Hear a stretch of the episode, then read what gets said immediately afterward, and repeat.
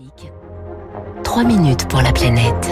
Bonjour Baptiste Gabory. Bonjour François, bonjour à tous. Comment le déclin de la biodiversité française, euh, de la biodiversité tout court même, favorise l'émergence des maladies infectieuses et des pandémies? Le lien peut paraître surprenant, il est pourtant très clair aujourd'hui et c'est à découvrir dans un documentaire La fabrique des pandémies, diffusé ce dimanche sur Ushuaïa TV à 20h45. Vous l'avez déjà vu pour nous Baptiste?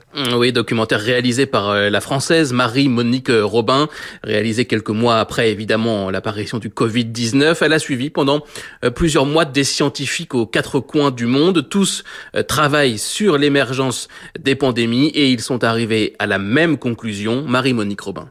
Tous ces scientifiques, bon, moi je suis allée sur quatre continents, ils sont parasitologues, virologues, épidémiologistes, enfin ils ont différentes euh, disciplines d'excellence et ils sont tous parvenus aux mêmes conclusions avec plein d'exemples de maladies différentes. Plus on déforeste, plus on, on menace d'extinction des espèces animales et plus il y a d'épidémies. Marie-Monique Robin nous emmène ainsi avec Juliette Binoche, c'est elle qui incarne le documentaire, en Guyane, aux États-Unis, en Thaïlande ou encore à Madagascar, partout, en affaiblissant la biodiversité, l'homme se met en danger. Écoutez cet extrait, c'est un des passages les plus marquants du documentaire. Juliette Binoche est avec euh, Serge Morand, c'est un chercheur français au CNRS, écologue de la santé, il travaille en Asie du Sud-Est depuis de très nombreuses années.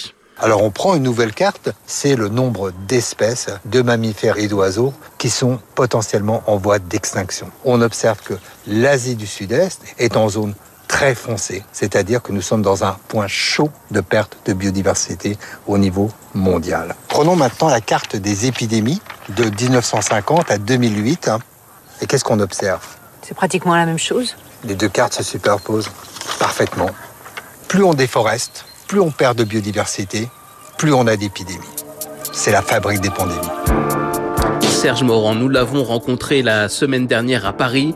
Il nous explique le lien entre déclin de la biodiversité et augmentation du risque d'émergence de nouvelles maladies. Quand on impacte localement la biodiversité, par exemple par la déforestation ou même la simplification simplement des paysages, on perd d'abord des prédateurs. Et les prédateurs sont ceux qui régulent les vecteurs, moustiques par exemple, ou les réservoirs. Par exemple, les rongeurs. On perd aussi des espèces qui sont très spécialistes d'habitat, qui sont des très bons compétiteurs qu'empêchent ces animaux qui aiment bien les humains d'y pénétrer. Donc on n'a plus de régulation. Les espèces qui sont de très bons réservoirs ou des très bons vecteurs augmentent en densité et donc favorisent les cycles.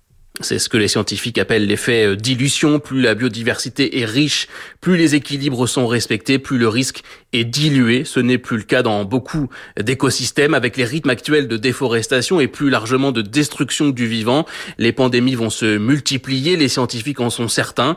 La bonne nouvelle, parce qu'il y en a une, c'est qu'il est possible d'inverser la tendance et les premières études le prouvent. Serge Morand. Là, on est en train de travailler sur un projet qui est un peu plus positif, c'est-à-dire regarder quel est l'impact des mesures de reforestation, de forestation communautaire. On va revenir la faune et on va aussi revenir la faune de certains rongeurs qui sont finalement moins porteurs, moins à risque en tout cas pour nous en termes de danger de maladies infectieuses, qui reprennent le dessus et on voit finalement ces rongeurs très liés aux habitats humains, très liés au système simplifié humain qui baissent en densité.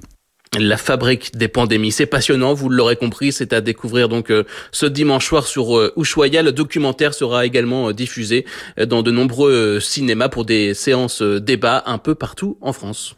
Merci beaucoup, c'était Baptiste